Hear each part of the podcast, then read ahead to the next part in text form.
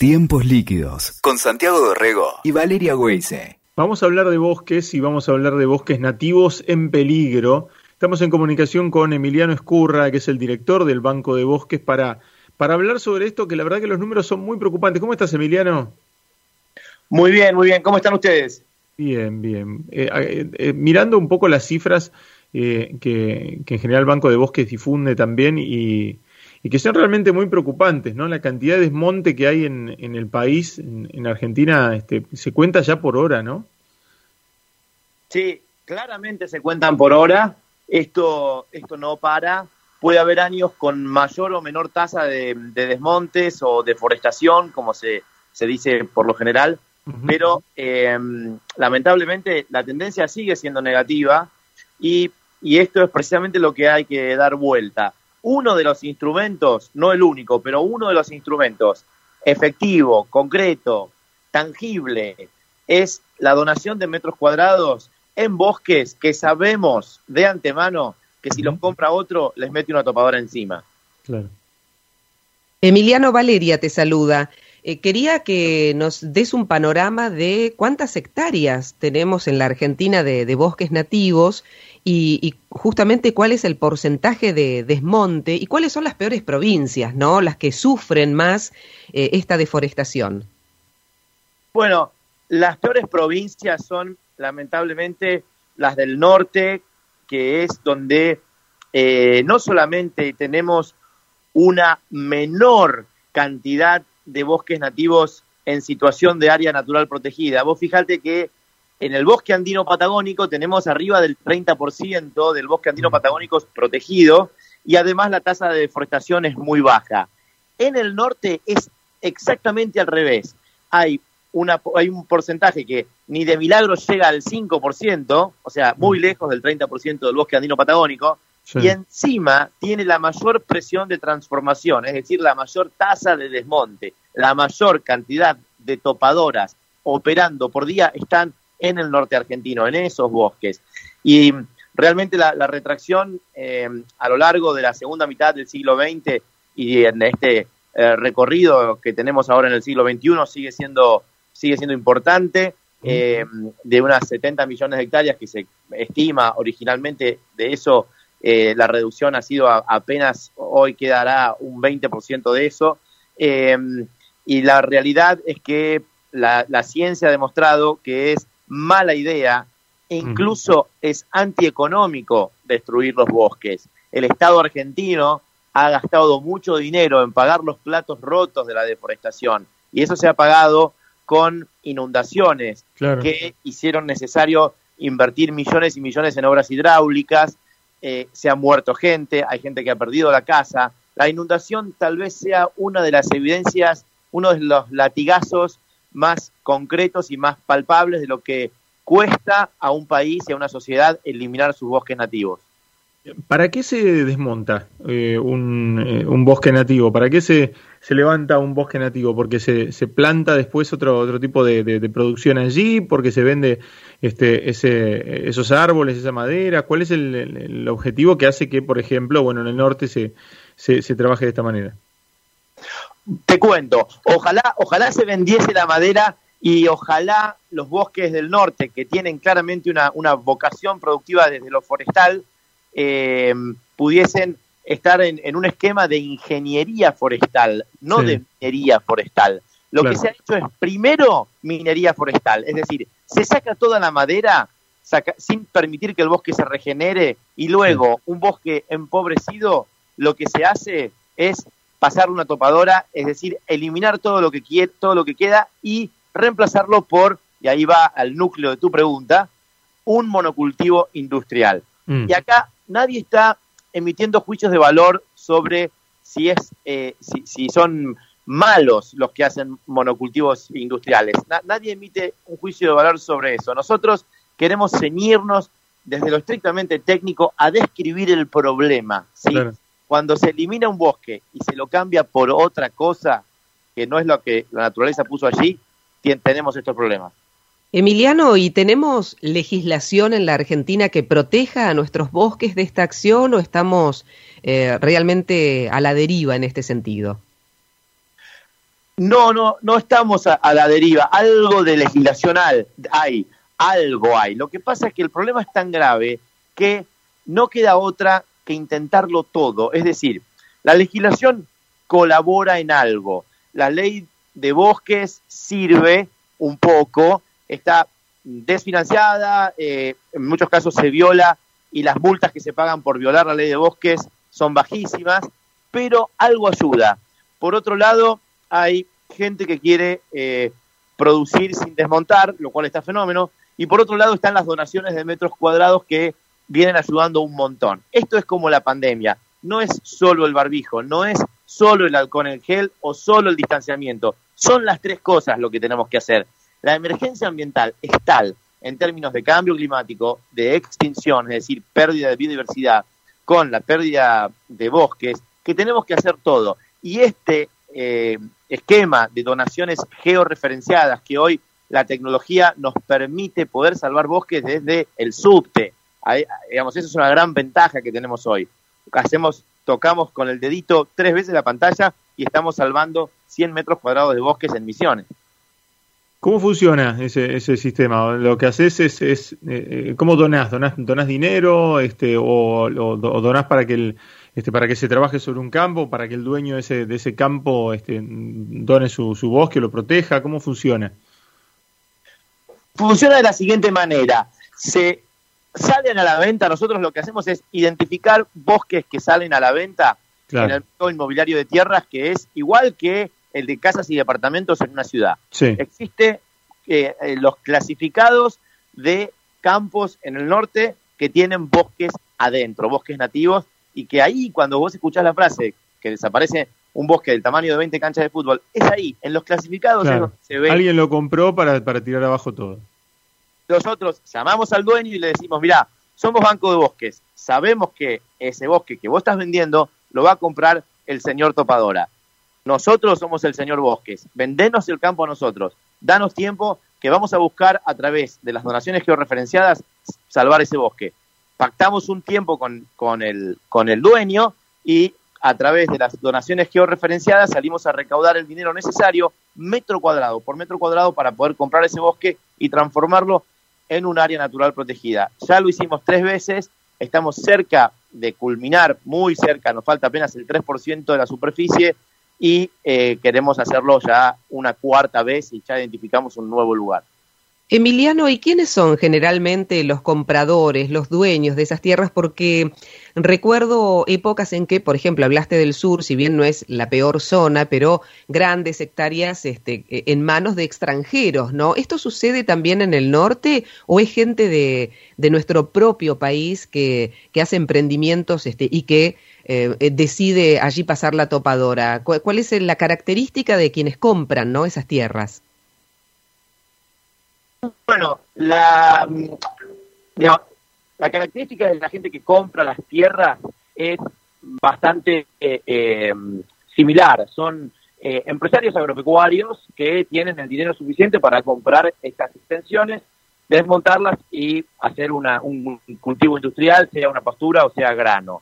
Em, eh, la, la, historia quiso que el, el país se partiera en provincias y en las provincias hay, digamos, estancias que a lo largo del tiempo han, venido existiendo y que eh, se genere toda una, todo un mercado inmobiliario de, campos em, que pasan de mano en mano en el mercado, digamos, de compra y venta de inmuebles. Esto, esto es tan común como eh, en una ciudad, como te contaba antes. nosotros entramos en ese juego con eh, este enjambre de donantes de pequeños metros cuadrados. Y lo, bueno, lo lindo de esto es que eh, muchas veces hemos logrado salvar bosques con grandes donantes, con lo que son grandes filántropos, lo cual es genial, digamos. Gente que tiene mucho dinero y lo pone al servicio de estas causas y transforma un, bien privado en un bien público porque compra una estancia y la, y la transforma en un parque nacional donándola al Estado. Lo lindo de esto es que ahora ya no tenés que ser un gran filántropo, un, millonario bueno que quiere colaborar, sino que podés hacerlo desde cualquier estrato social. Podés donar 10 metros cuadrados con 400 pesos, macanudo. ¿Querés donar mucho más que eso? Macanudo también. Lo que hace Banco de Bosques con las donaciones georreferenciadas, y repito, esto es lo que la tecnología, lo digital hoy nos permite, es incluir a mucha más gente que dice, pero yo quiero ser un poquito como Perito Moreno, un poquito como Tompkins, quiero ser parte de ese esfuerzo por eh, salvar a perpetuidad lugares irrepetibles de la geografía argentina. Y hoy esto es lo que Banco de Bosques permite hacer. Emiliano, ¿cómo está el, trabajo? Bueno, supimos hace poco, ¿no? De, un nuevo, de una nueva reserva, un nuevo parque nacional, ¿no? Este, allí llegando ahí en Mar Chiquita, este, a una, a una nueva preservación.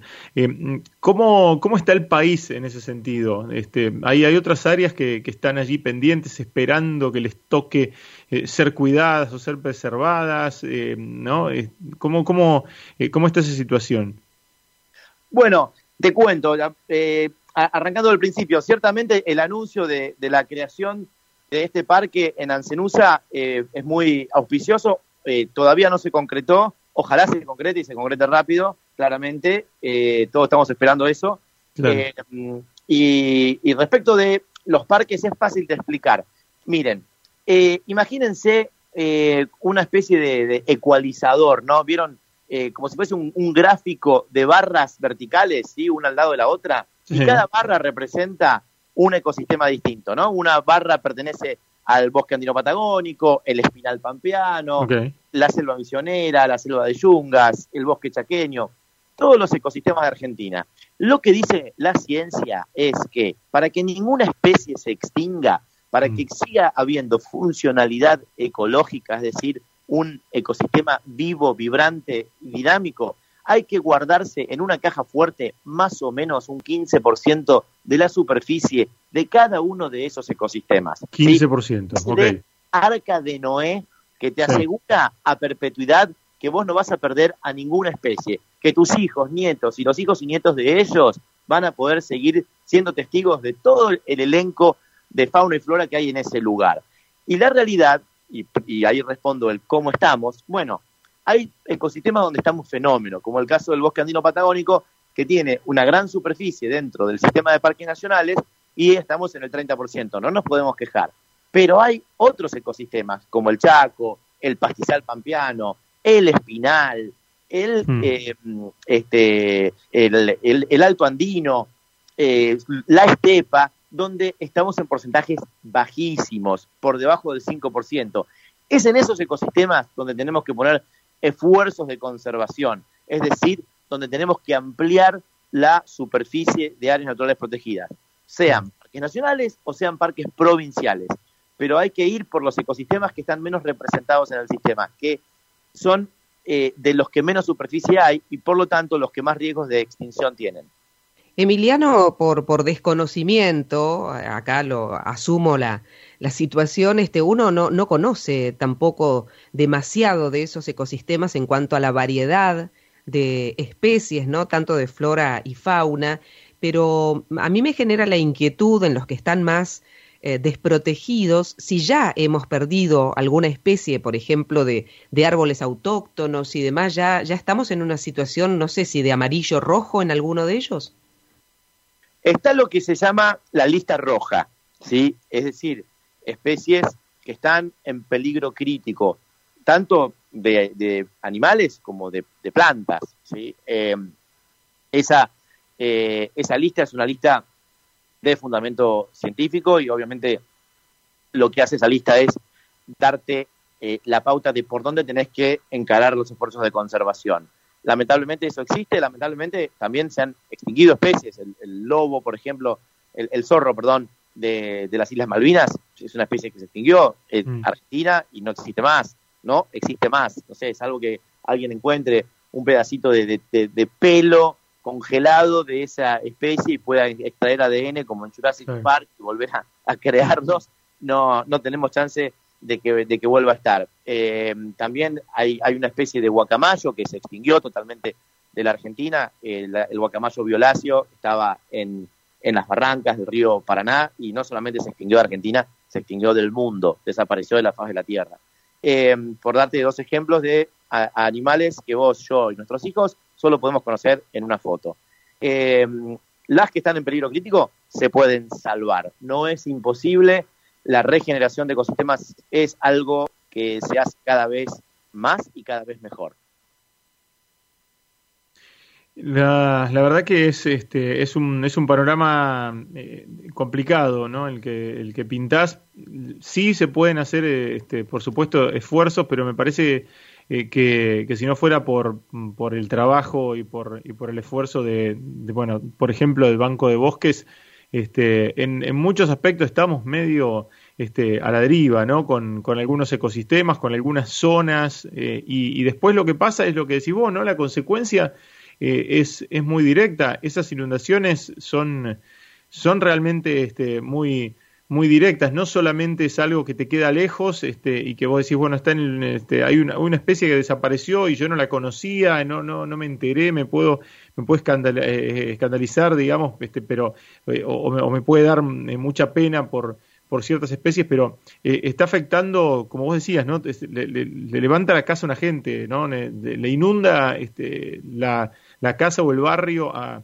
a, a, una persona también, ese, ese lavado que se genera este, por, por el, el, el desmonte, ¿no?